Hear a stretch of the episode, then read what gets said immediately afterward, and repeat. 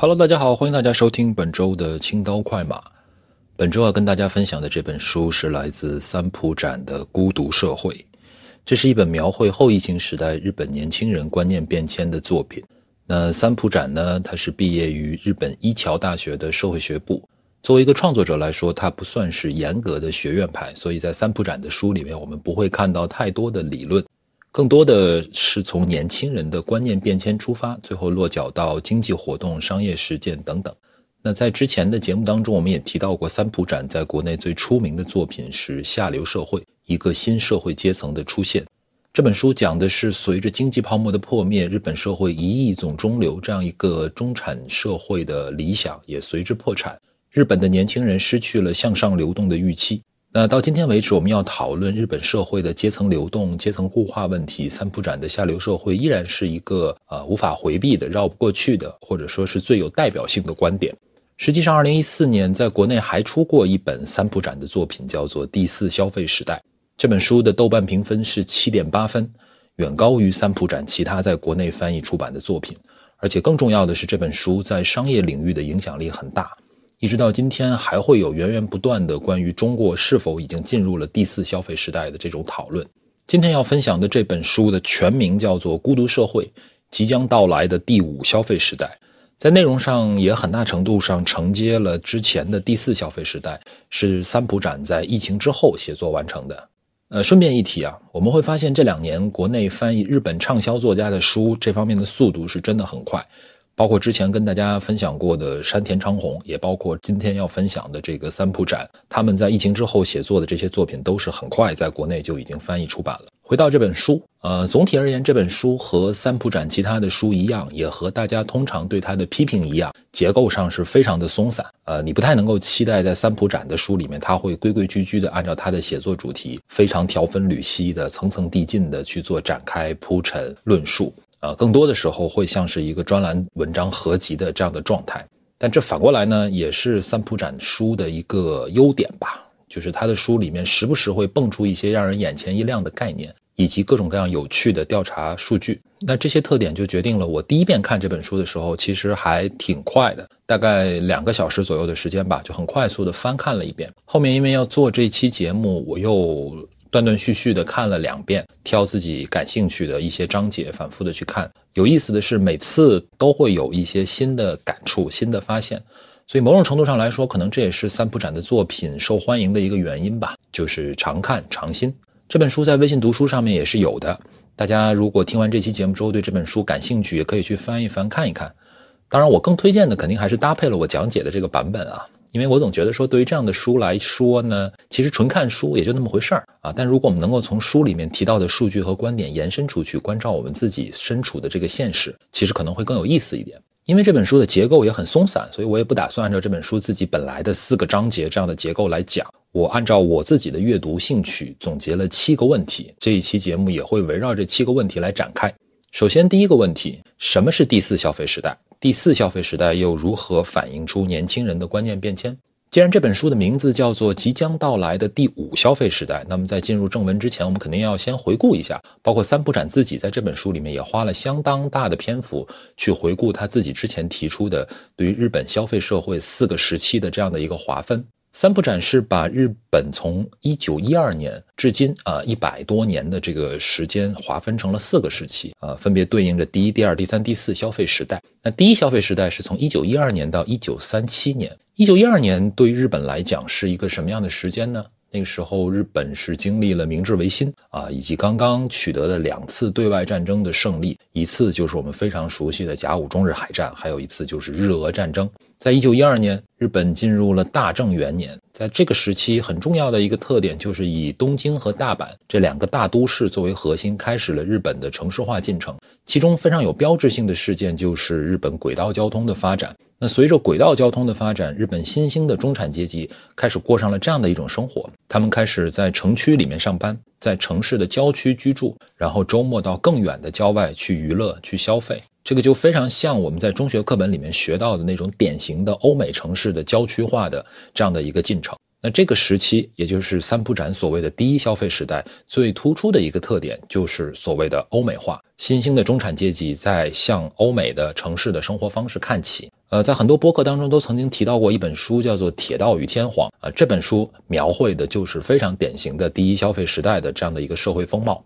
我们都很耳熟能详的，比如说宝冢歌舞团，比如说甲子园棒球场，比如说梅田百货，这些都是典型的因铁道而兴起的商业案例。当然。总体上来说，在第一消费时代，啊，作为消费者的仍然是这个社会当中的少数人啊，这个我们也非常容易能够理解。因为虽然在这个时期，日本的城市化得到了很大的发展，但是像三浦展在书里面给出的数据，到一九四零年的时候，事实上居住在东京都市圈的人口也就只占到全国人口的百分之十这样的一个比例。第一消费时代是在一九三七年的时候，随着全面侵华战争的爆发，日本也相应的转入了战时体制，随之第一消费时代终结。在第二次世界大战结束之后，相应的也就迎来了三浦展所谓的第二消费时代。所以，第二消费时代是从一九四五年开始到一九七四年结束。在这个时期，我们就迎来了之前节目当中也提到过的日本婴儿潮一代。最典型的就是出生在一九四七年到一九四九年之间的这个所谓团块时代，三年的时间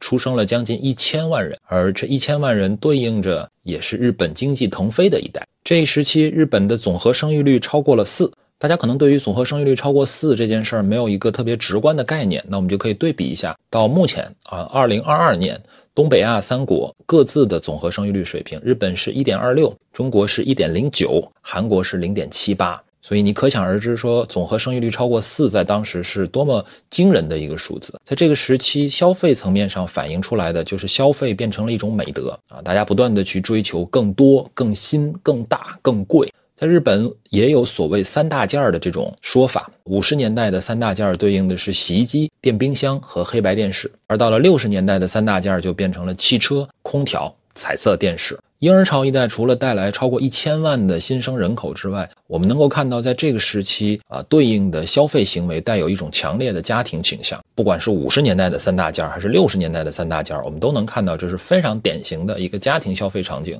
也是在这个时期，日本非常著名的三大周刊少年漫画杂志，呃，相继创刊，包括周刊少年 Jump、周刊少年 Magazine、周刊少年 Sending，都是在这个时期创刊。其实我们不难想象，就是婴儿潮一代从出生到他们进入青少年，再到他们步入工作、进入成年、结婚生子，啊，这基本上就贯穿了日本第二消费时代各种各样社会层面上大的消费行为观念的变迁。与此同时，在第二消费时代期间，啊，一九六四年，东京成为了第一个举办奥运会的亚洲城市。啊，在一九七零年，大阪也相应的举办了世博会。在一九六八年，日本的 GDP 超过了当时的联邦德国，成为了资本主义世界当中仅次于美国的第二大经济体。所以也无怪乎会有很多的呃研究者或者说券商的研究报告当中，会以三浦展的四个消费时代的理论框架去对应中国社会的发展历程。你会发现，包括申办奥运会、申办世博会，然后啊成为世界第二大经济体，这些都非常清晰的对应了中国差不多在二十一世纪啊一零年代末期的那个时候的很多社会面貌和社会变迁。第二消费时代，随着一九七三年石油危机的爆发，整个资本主义世界体系进入了一个经济增长停滞啊，失业率和通货膨胀率上升的阶段。之前的日本的高速增长时期也宣告结束，因此到一九七四年宣告第二消费时代终结。随之而来的就是第三消费时代，是从一九七五年到一九九七年。事实上，呃，尽管日本的高速增长期结束了，但实际上他们的 GDP 的增速是从年均百分之十这样的一个超高的速度，回落到了百分之四到百分之五这样的一个水平，仍然是非常快速的增长。而且更重要的是。在经历过石油危机之后，日本也伴随着经济结构的成功转型，从之前的重工业、劳动密集型产业转向了技术、知识、资本密集型的产业。我们都非常熟悉的日本的汽车行业、半导体行业的崛起，也就是对应在第三消费时代这样的一个时期。在这个时期，另外一个非常重要的特点就是日本的资本市场迎来了一个蓬勃发展的时期啊。最有代表性的是日经二二五的指数从两千点一直涨到了历史最高，接近三万九千点。也是在这个时期，日本的人均 GDP 超过了美国。还有更多大家可能耳熟能详的故事，比如说索尼花三十四亿美元买下了哥伦比亚电影，三菱花十四亿美元买下了洛克菲勒大厦。啊，当时会说卖掉东京一个广场的钱就能够买下美国的加州，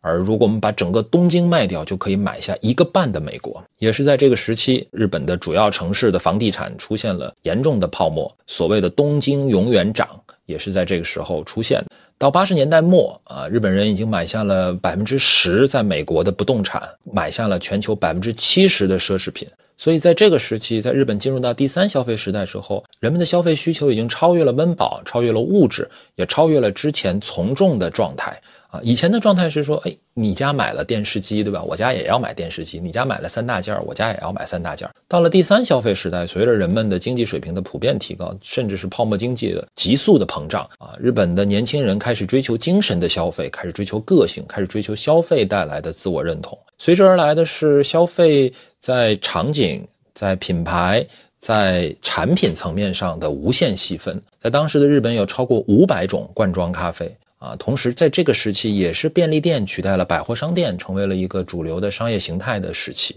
包括一些现在被我们认为非常有调性、有个性，甚至是以反时尚作为时尚的服装品牌，也是在这个时期开始出现的。比如说川久保玲，比如说山本耀司。那在这个时期，呃，日本人也开始向内探求自己的精神世界，这与美国的婴儿潮一代也是相呼应的。比如说，呃，之前曾经有一段时间非常火的一本书，叫做《禅与摩托车维修艺术》啊，这本大家看标题就很难想象出来它到底写了什么的这样的一本小说，其实第一次出版就是在一九七三年。用三浦展在这本书里的一句话来说，在这个时期，消费者不只是发现了商品本身，也是通过发现商品的过程发现了自己。所以，相比于之前的第二消费时代，在这个时期，我们会看到，无论是消费的观念还是消费的行为，都非常明显的从家庭倾向转向了个人倾向。那第三消费时代的终结，就是到了八十年代末九十年代初，日本的泡沫经济破灭，先是股市的崩盘，然后是房价的崩盘。当然。这其中其实有一个我们之前的思维误区，很多人会觉得说啊，日本经济的崩溃是在一瞬之间就完成的啊，经历了一个黑色星期五，然后突然大家就对经济全部都失去信心了。其实不是这样的，在中间是有几年的时间，包括日本政府也在努力的救市，似乎看到了一些转机啊，这种衰退的趋势和我们试图救市的这样的努力之间，大家进入了一个相持的阶段。但是随后，在一九九五年发生了阪神大地震，在一九九七年又发生了亚洲金融危机，再到一九九八年，日本政府加征消费税，再次导致了经济的负增长，彻底击穿了人们的心理底线，由此进入失去的三十年。所以，第三消费时代的终结也是在一九九七年、一九九八年前后告一段落。那一九九八年对于日本来说也是一个非常特别的年份。从一九九八年开始，日本社会的自杀、辍学和恶性犯罪开始普遍激增。之前节目当中曾经提到过的山田昌宏，他就曾经提到过一个所谓的“一九九八年问题”，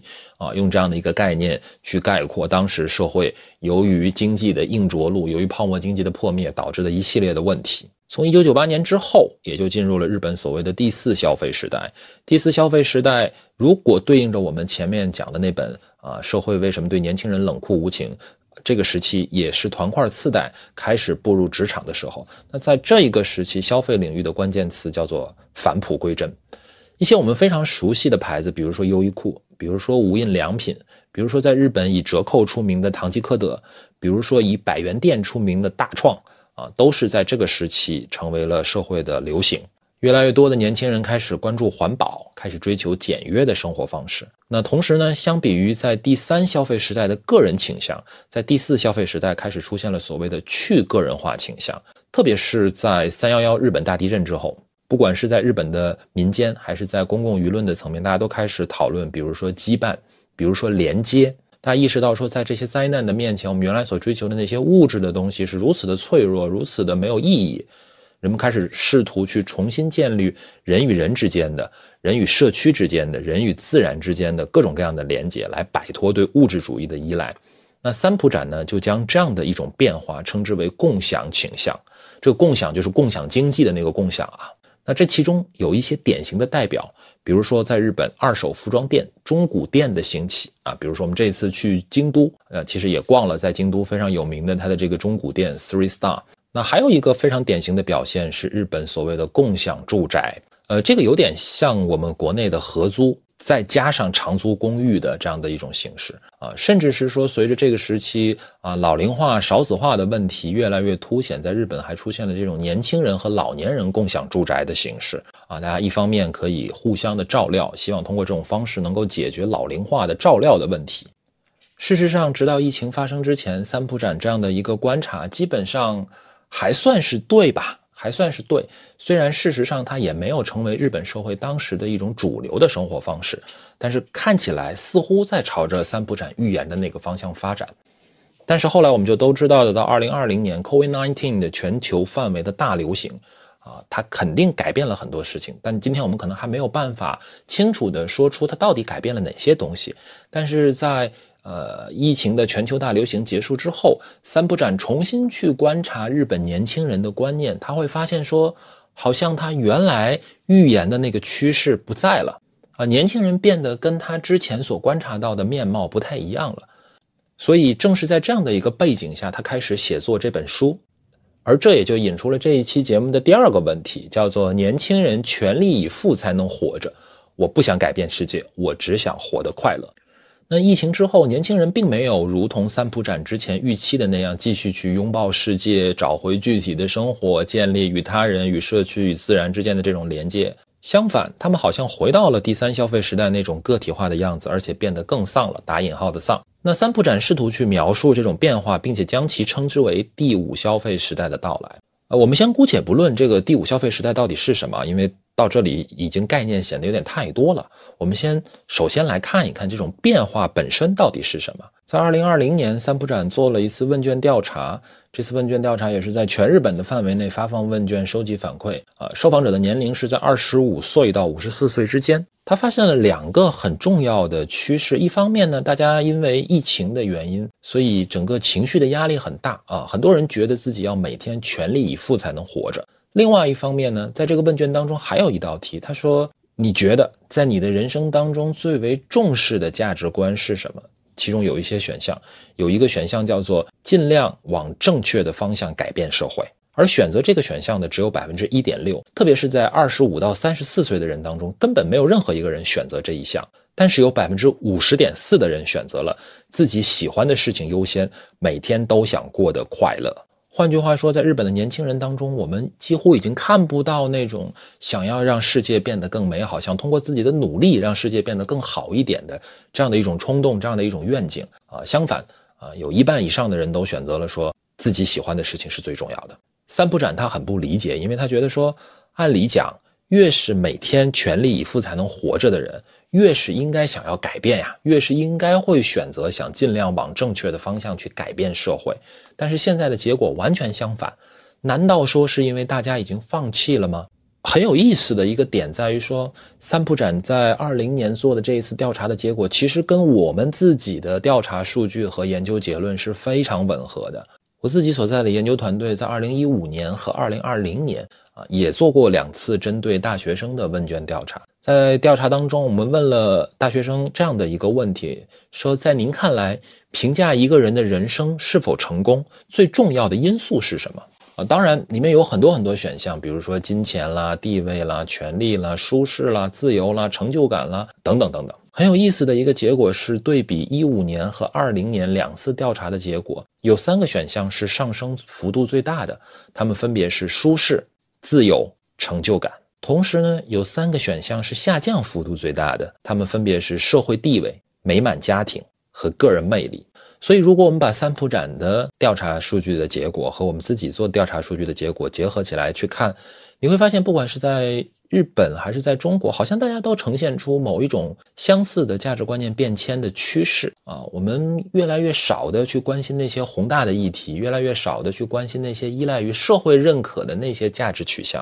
啊。我们开始越来越多的去寻求自己内心的舒适、自由、成就感。那为什么会出现这样的情况呢？在公共舆论当中，我也看到有很多人去评价说啊，Z 时代也好，零零后也好，他们这样子想，他们这样子去选择，就是因为不负责任，就是因为自私，啊，就是因为啊从小没有经历过什么挫折。我觉得做这样的价值判断和道德审判是很容易的，但是没有办法回答任何一个问题，没有办法解决任何一个问题，所以我们还是要继续去问，到底是为什么。那回到这本书，在日本，在日本的年轻人中间，到底发生了什么？这也就引出了这一期节目我想去讨论的第三个问题，叫做饱受梦想骚扰的年轻人。一定要有梦想，一定要为了你的梦想拼命努力，这何尝不是一种骚扰啊，前面我提到过，在三浦展的书里面，经常会有那种让人眼前一亮的段落。那在这里呢，三浦展就真的写下了一个妙笔啊！我先跟大家分享一下他是怎么说的。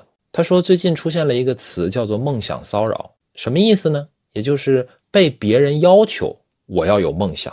比如人们对年轻人说要有梦想，那在年轻人看来，这就是一种骚扰。在三浦展看来，是否有梦想应该由自己来决定。在今天。四十多岁的人是喜欢讲 dreams come true 的一代，但现在差不多是他们孩子的这一代人，却是饱受梦想骚扰的一代。以前的人们总对年轻人说：“别老做梦，现实点儿。”现在完全反过来了，因为整个日本社会没有梦想，所以人们命令别人要有梦想。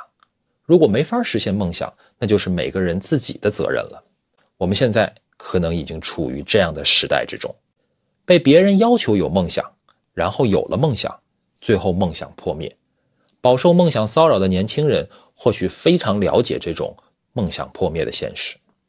在这之后，他写了一个小故事啊。他说：“有一天，我在东京进了一家烤肉店，店里兼职的服务员服务好到让我吃惊。我问了一下，才知道他是旅游专业大三的学生，以后想进酒店工作。后来我就跟他聊了起来。他说，现在因为新冠病毒疫情和俄乌战争。”对经济的影响很大，很难找工作，工资也给的很低，所以他说他很想去泡沫经济的时代看一看。我觉得他很优秀，不去酒店也能找到工作。但他好像从很小的时候就开始很憧憬酒店那种非常特别的地方。他反问我：“您小时候的梦想是什么呢？”我回答说：“我们那时候可没人告诉我们要有什么梦想，那是一个即使没有梦想，公司也会照常发展。”大学毕业找到工作就可以过上比父母更好的生活的时代，有梦想当然好，但如果有更多的人生选择会更好。最终我没敢把这句话说出口。我起身告辞的时候，他说：“外面挺冷的，请多加小心。”我衷心的希望他能顺利的找到工作，为了挣学费努力学习，从而可以找到梦想中的工作，或者已经从事自己梦想中的工作，但因为工资太低而感到迷茫。这样的现实，许多初高中学生也知道，所以他们的理想工作要么是非常稳定的公务员，要么是非常自由的自媒体博主。这一段写的真的非常好啊，而且很多段落你啊，如果不看上下文，你真的搞不太清楚他写的到底是日本还是中国。在我看来啊，三浦展在这里其实是谈到了一个个体化时代的终极问题。我也来引用一段我自己没有发表过的书稿当中的一段话。值得注意的是，中国在不到二十年的时间里面，实现了高等教育从精英化到大众化再到普及化的历史性跨越。如此剧烈的社会变迁发生在不到一代人的时间里，这意味着绝大多数零零后大学生都是整个家庭的第一代大学生。这也意味着新一代大学生势必面临着与年长世代截然不同的生活机遇，比如教育，比如就业，比如住房等等。这种生活机遇的代际差异。叠加在前文提到的人口流动、婚恋匹配、居住模式等等领域的个体化趋势之上，使得新一代大学生既主动又被动地将我打引号的我推向了舞台中央。这里的主动源自于潜藏在个体化背后为自己而活的这样一种价值取向，也就是乌尔里希·贝克提到的，把人的身份从某一种既定的东西转变成了一种责任。要求行动者承担执行这项任务的责任，并对其结果，不管这种结果是积极的还是消极的，负责任。而这里的被动，则是因为对于现在的大学生来说，他们再也没有办法把自己嵌入到那些既有的社会网络和支持体系当中了，比如说家庭，比如说宗族，比如说单位。剧烈的社会变迁使得父辈的文化和社会资本只能在相当有限的程度支持和约束这一群体。这里面提到了一个核心的观点，也就是我引用的乌尔里希·贝克在《个体化》这本书里面提到的，人的身份从某种既定的东西变成了一项需要自我承担的责任。这句话什么意思啊？在个体化时代之前，我之所以能够成为我，我并不需要依赖于我自己去找到自己的价值、自己的意义、自己的梦想等等这些。从我们进入这个社会开始，我是谁谁谁的儿子啊？我在哪个哪个国企的大院当中长大，这些都已经决定了我是谁。所以这就是所谓人的身份，以前是某种既定的东西，当我们过去在谈个体化的这个趋势的时候，我们看到的是它好的一面啊，我们个体化了，我们从原来的那些关系当中摆脱出来了啊，我可以自己去选择自己的朋友，自己去选择自己的工作，自己去选择自己的生活方式。但是我们以前没有谈到的是，当个体化时代到来的时候，当个人被要求承担责任，自己为自己而活的时候，个体相应的也就不得不独自面对各种各样的风险。所以，好像整个社会都在不断的去追问年轻人啊，你的梦想到底是什么？你到底想过什么样的生活？啊，如果你今天过得不如意，那就是因为你早先的时候没有想清楚啊，你没有为了自己的梦想足够的全情投入，足够足够的付出，足够的努力，等等等等。好像一个人能不能过上自己理想当中的生活，能不能过上比自己父辈更好的生活，能不能在这个社会当中快乐的、幸福的生活下去？完完全全变成了一个自己的责任，但是真的是这样吗？在这个过程当中，社会它真的可以不承担任何的责任吗？其实不是的，社会能够在多大程度上让年轻人觉得自己的理想、才华、抱负能够得以施展，在多大程度上让年轻人觉得自己是安全的、是被包容的、是被鼓励的，这些。决定了年轻人在多大程度上觉得自己是被平等对待的，也只有在这样一种感知到被平等对待的前提下，我们作为个体啊，才有可能去心平气和的去坦然的接受各种各样的风险，比如说梦想落空的风险，比如说阶层跌落的风险，比如说意义焦虑的风险，比如说价值空洞的风险。但现实的情况是，一方面似乎我们也没有那么大的自由，可以真正自由的去选择自己想要的生活方式；但另外一方面，社会又好像是一个冷眼旁观的第三人一样，只是反复的在重复说：“你要有梦想，你要为了你的梦想拼命努力。”所以，三浦展在这一节的最后，他写了这样的一句话：“他说，日本的年轻人之所以会呈现出这样的心态，或许是因为，就算自己做了决定。”但其实，一切都已经被别人定好了。那我们再回到这本书的主题啊，叫做“孤独社会”。呃，三浦展刻画第四消费时代的关键词是连接，而他在观察后疫情时代日本的时候，观察到的恰恰是去连接。所以这也就引出了我们这期节目想讨论的第四个问题啊，叫做“年轻人最孤独”。可是这也并不意味着等他们老了就不孤独了。在三浦展看来，这种去连接化，一方面是表现为对于自我体验的重视，在另外一方面就表现为一种强烈的孤独感。三浦展在这里引用了2021年另外一个关于孤独感调查的数据，呃，这个调查数据显示，越年轻的人孤独感越强，在20到34岁的被访者中间，有7%的人觉得非常孤独。同时呢，女性比男性的孤独感更强，在二十到二十四岁的女性群体中间，感觉到孤独或者感觉到非常孤独的人加在一起超过了百分之三十。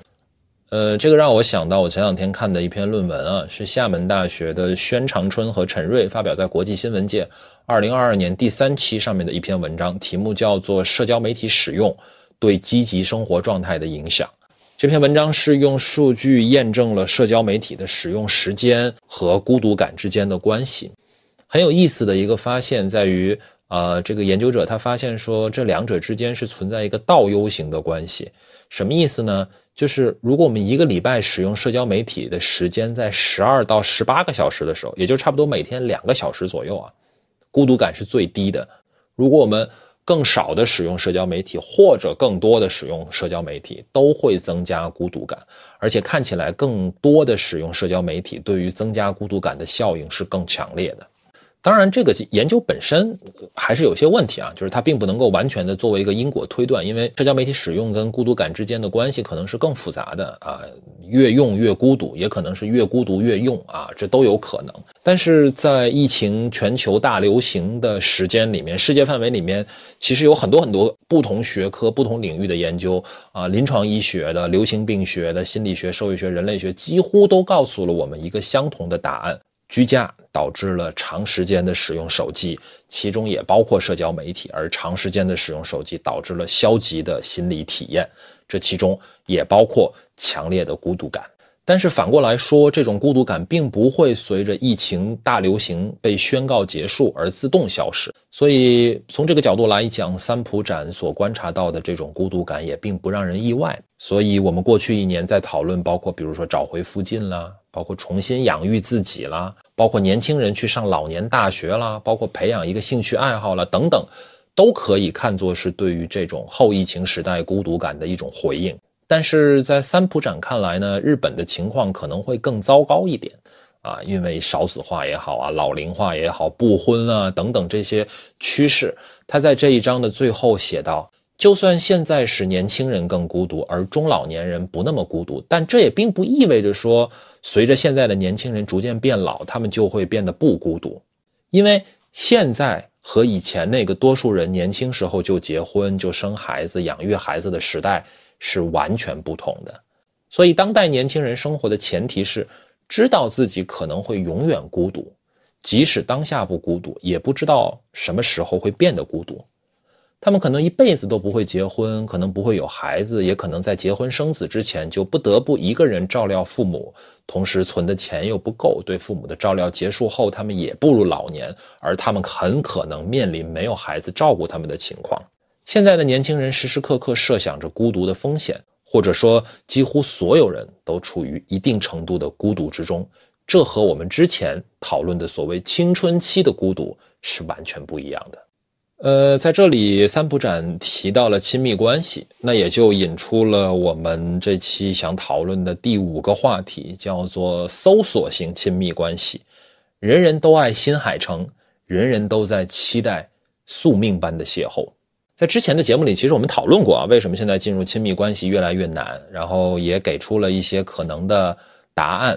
在这里呢，三浦展又给出了一个非常很妙也很精准的一个概念，叫做搜索型亲密关系。他说，就像人们在网站输入各种筛选条件来搜索适合自己的房子，也可以用同样的方式搜索最适合自己的男朋友、女朋友。对于现代社会的人际关系来说，我们仅仅用选择型来描述已经过时了，可能更应该用搜索型来描述。我们以前说喜欢某一个人，应该是没有任何预兆的啊，突然感到一阵心跳，对对方心动，这才是常见的喜欢。不仅对人，对衣服，对房子也是一样。虽然不是每个条件都符合自己的要求，但是整体上让人一见钟情。也许这个衣服的价格有点高，款式有点旧，也许这个房子离地铁有点远，但就是让人喜欢。但是现在不一样了，现代社会的消费是以搜索为前提的，现在选择男女朋友也是搜索式的。人们可能认为是自己一时冲动，还有太多不确定性、太多风险，让人无法相信一见钟情这回事。在昭和时代的爷叔们看来，哪怕双方的身份。关系、性格、价值观不同，只要觉得喜欢，就要直言不讳、奋不顾身的一往无前，哪怕最后被拒绝，那也是因为身份、关系、性格、价值观不同是没有办法的事情。在这里很有趣，三浦展因为他自己是出生在一九五八年啊，所以这里所谓的昭和时代的爷叔们，某种程度上就是作者自己。那在三部长看来，以前的年轻人进入亲密关系的过程，可能是充满了随机的，充满了不确定的。哪怕在相处的过程当中，发现两个人的家庭啊、性格啊、价值观会有各种矛盾。不匹配的地方，但是可能以前的年轻人也更愿意先走下去，在这个过程当中不断的去磨合。但是今天的年轻人在三浦展看来，从一开始就设定好了自己理想当中爱人的那个模样啊，他应该来自于一个什么样的家庭，他应该拥有什么样的性格啊，他应该拥有什么样的价值观啊？为了确定他有这样的价值观，我应该怎么样的去测试？啊，保证我能够遇到一个完美的、符合我各个方面要求的理想的伴侣，我才能够进入到亲密关系。当然，我们知道，之所以会形成这样三不展所谓的搜索型亲密关系，这个背后这种观念的变迁，一定是某种社会结构的变化所导致的。换句话说，为什么大家今天不愿意再投入时间，不愿意再投入精力去磨合？啊，去适应彼此，甚至是为对方牺牲自我，啊，是什么让大家失去了这样试错的勇气、耐心、时间、精力成本？今天大家为什么这么担心犯错？为什么这么担心自己投入的时间成本最后付诸东流？在进一步讨论这个话题之前呢，我们先回到这本书的内容本身啊，因为三浦展关于亲密关系的部分，他也没有就此打住，相反呢，他是以新海诚的动画片作为一个案例，进一步的去讨论他这个所谓的搜索型亲密关系以及对于大家在择偶方面的影响。他说，如果恋爱双方的身份关系、性格、价值观都完全匹配，那完完全全可以说是一个奇迹。或者说，在超越了身份关系、性格、价值观的限制之后，就会发生奇迹。新海诚的电影《你的名字》《天气之子》都是这样。电影当中宿命般的相遇，并不是反复搜索的结果，而是完全无条件的、完全偶发的命运般的事件。而流星、天气、神社的巫女。这些超越人类的自然现象，亦或漫长的历史，给故事的走向和主人公都带来了巨大的影响。因此，新海诚所描述的爱情绝对是命运般的，甚至是某种波澜壮阔的东西。相比较而言，宫崎骏的动画其实也是如此，但是宫崎骏的动画基本上没有在讲现代的故事，故事发生的舞台也往往不是日本。但是你的名字《天气之子》这两部动画都是以现代日本、以大都市东京作为舞台的，可以说这样反而是大大凸显了故事的奇迹性。三浦展对于新海诚的理解，我还是觉得非常的有意思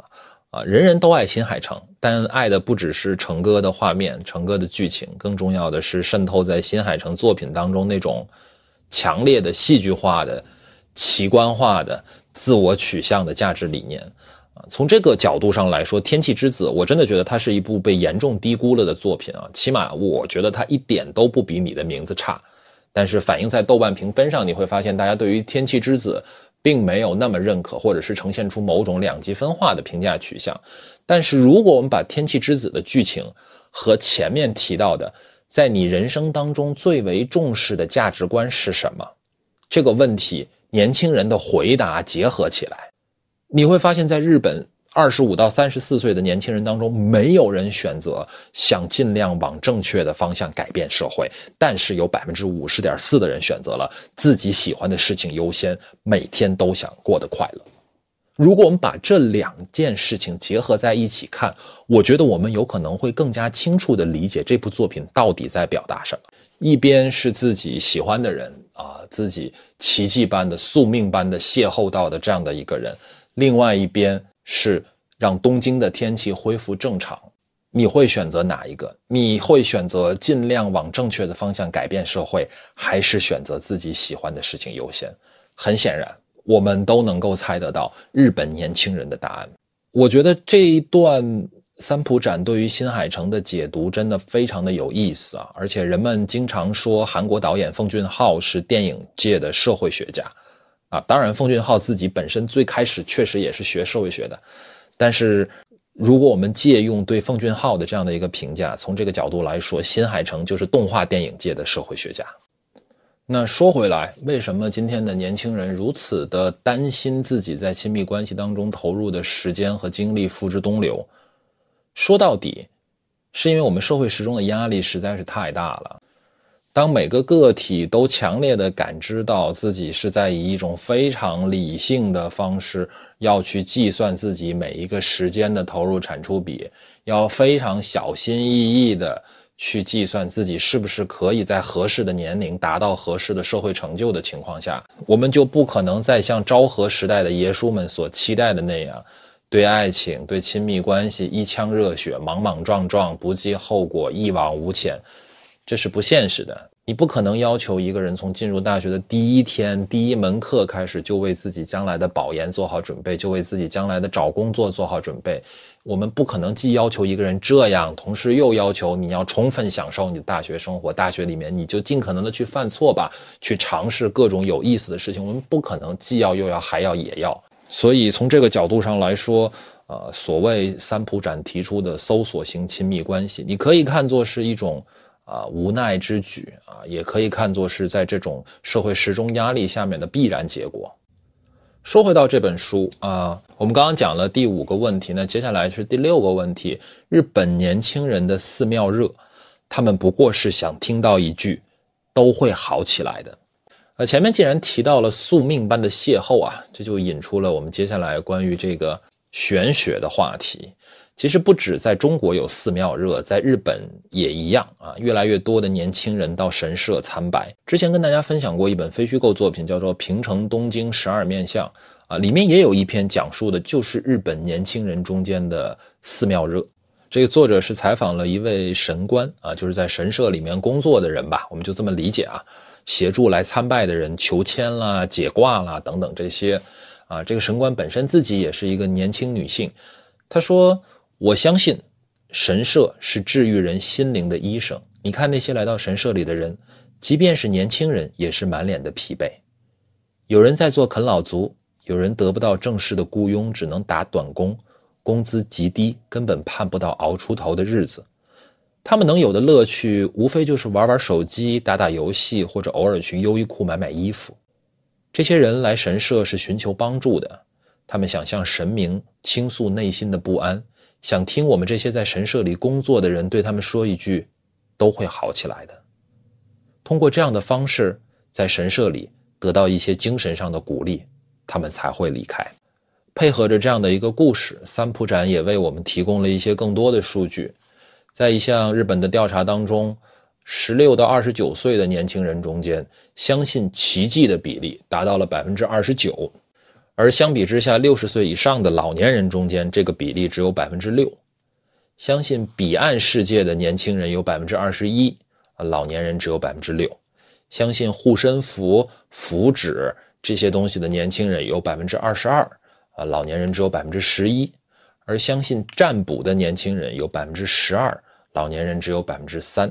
三不展说，以前都是老年人更愿意相信这些东西，而近年来反而是年轻人。更加愿意相信了。最近我曾经不止一次听到有的出版社说，以前出版的书多种多样。五十年前，许多人相信自己的努力可以让社会变得更好，可以让自己的生活变得更好，所以人们认为应该多读一些知识类的书籍。但是现在，出版社只能靠占卜类的书活着。呃，我个人也看过很多关于年轻人寺庙热的讨论啊，大家的角度各不相同。有的人呢是从反智主义思潮的这个角度去讨论啊，觉得这是一种封建迷信；有的人呢是从消费主义啊，刻意制造恐慌这样的角度去讨论；也有的人呢是从阶层固化、上升通道变窄这样的角度去讨论。怎么说呢？我觉得这些讨论可能都对啊，可能也都不对，因为这个事情本身或许没有那么复杂。就像在前面提到的这个故事里面，那个做神官的。啊，年轻女性说的那样，她们可能只是想要得到一句“都会好起来的”。当整个现实的理性化的世界是如此的环环相扣，如此的让人紧张、让人紧绷、让人没有办法得到丝毫的喘息之机的时候，可能恰恰是要到了某一种超现实的、非理性的、玄学的场域当中，到了这样的一个场合当中。啊，我们才有可能去寻求片刻的喘息啊，去祈祷说都会好起来的。然后我们就来到了关于这本书的最后一个问题，叫做无法悠闲自在的年轻人。越来越多日本年轻人受够了所谓的狗屁工作。最后再跟大家分享一个三浦展在这本书里面提到的调查数据，这也是一个问卷调查的结果，被访者的年龄是在十八到五十四岁之间。啊，这个问卷当中问了这样的一个问题，他说：疫情发生以来，您的心情、行为有没有发生什么变化？啊，然后给了一百多个描述啊，请这个被访者从当中选择所有符合自己的选项。那我在这里面节选了，呃，比例最高的十五项，大家可以听听看啊，在我这个读的过程当中，可以看一看，对照自己，你觉得哪些是特别符合你自己的想法的？包括说。一，我更加不愿意购买不需要的东西。二，我认为按自己的慢节奏生活更加重要。三，我认为做自己喜欢的事，享受人生更加重要。四，我想过节俭的生活。五，我去超市购物，囤货的次数增多了。六，我觉得每天通勤上班让人厌倦。七，我更加觉得与他人相见是一件愉快的事儿。八，断舍离更频繁了。九，玩游戏、看电影、动漫、漫画的时间增加了。十，我觉得家庭关系、夫妻关系非常重要。十一，做饭的时间以及饭菜的种类增加了。十二，我想要更多的去平衡工作与生活的关系。十三，散步的时间增加了。十四，更想要独处。十五，更多的思考自己的将来和职业发展。前面因为我们已经提到了这个被访的年龄是在十八到五十四岁之间。所以三浦展也做了一个简单的年龄分组啊，他发现说，在十八到三十四岁这个相对比较年轻的群体当中，这个排序会跟前面的不大一样。那大家也可以再听听看，在年轻群体当中，跟自己心中的想法吻合度有多高。在年轻群体当中，提及率最高的五项是：一，我觉得每天通勤上班让人厌倦；二。我认为做自己喜欢的事儿，享受人生更加重要。三，我更加不愿意购买不需要的东西。四，我更加想要平衡工作与生活的关系。五，我认为按自己的慢节奏生活更加重要。呃，应该这么说，这个三浦展在书里面提到的这个年轻人的排序，跟我自己的观察，包括我自己的感受，也是非常吻合的。会发现说，在后疫情时代，年轻人更多的是对工作的反思，特别是当越来越多人开始觉得世界就是一个草台班子的时候，那如何重新找到自己生活的意义之网，是像三浦展所说的第四时代那样，去跟他人、跟社会、跟自然重新建立连接，还是说有什么其他的可能性？呃，我也还不知道，我也在观察，我自己也在体验。但是很明显啊，不管是从这个三浦展在书里面所呈现的日本的调查数据的结果来看，还是从我自己啊对身边朋友的观察来看，确实年轻人的反思更多的是针对工作与生活之间的关系的，而且很明显，大家在试图去做出一些再平衡的努力。那到这里呢，我总结的七个问题也就跟大家分享的七七八八差不多了。那其实从我总结的这七个问题的篇幅当中，你就能够看到，只有一个问题是真的和三浦展所谓的五个消费时代的分期是有关系的，剩下的六个问题其实都跟他这本书里面尝试提出的第五消费时代的到来没有什么太大的关系。这也就代表了我对这本书的一个总体的评价，就是我觉得虽然书名里面说是即将到来的第五消费时代，但是很显然三浦展自己也没有想得很清楚啊，到底什么是第五消费时代，以及到底如何理解后疫情时代的日本年轻人为什么发生了如此巨大的心态变化，以及这种变化到底可能会走向何方？我觉得到目前为止，三浦展自己也没有答案。这个也不是三普展的问题啊，其实我觉得大家本身都还在经历这样的一个过程，要在现在就像一个神棍一样给出对未来的预测，这也不现实。但是怎么说呢？我们如果看一看国内啊，我们不管是看一些知识付费的课程，还是证券公司的研报，或者是一些营销号，你会发现大家都非常喜欢套用三普展的这一套框架去讨论。中国到底是在第三消费时代还是在第四消费时代？所以不出意外的话，用不了多长时间，一定大家会看到一些公众号的文章、营销号的文章，再去讨论中国是不是也要迎来第五消费时代了。我觉得啊，这种讨论非常的无聊。首先呢，中国很大，很多问题在中国这个层面是讨论不出结果的，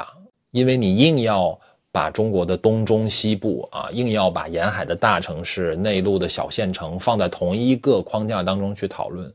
这个是不现实的，也是没有任何意义的。这个问题本身的提法就是有问题的。更重要的是，我会觉得说，这种试图去给某一个时代分期啊，试图去发现某一种放之四海皆准的规律，这种企图心本身也是非常无聊的。就像三浦展自己也发现，其实日本年轻人的观念和心态并没有像他预期的那样变化。我们似乎是来到了一个也说不清楚到底是第三还是第四还是第五消费时代的这样的一个时代。究其原因，在我看来，本质上观念的变迁就不是一个线性向前不断迭代的过程，在大多数时候，人们的观念可能就是一个钟摆式的变化，啊，来回摇摆，左右横跳，因为一些外部的冲击。比如说自然灾害，比如说经济衰退等等等等，所以大家的观念就是有可能从这边变到那边，再变到这一边，不断的去寻找一个新的平衡点。所以重要的并不是在于我们不断的去发明一些新的概念，或者去争论说中国到底是在第三消费时代还是第四消费时代。我觉得重要的还是我们要回到具体的场景、具体的经验和具体的人。呃，从这个角度上来说，这本书还是给出了很多非常有意思的数据和洞察。那基于这些数据和洞察，我也做了一些补充和延伸。也欢迎大家在评论区围绕这一期节目提到的观点，我们来做进一步的讨论。那这一期的节目就是这样了，大家拜拜。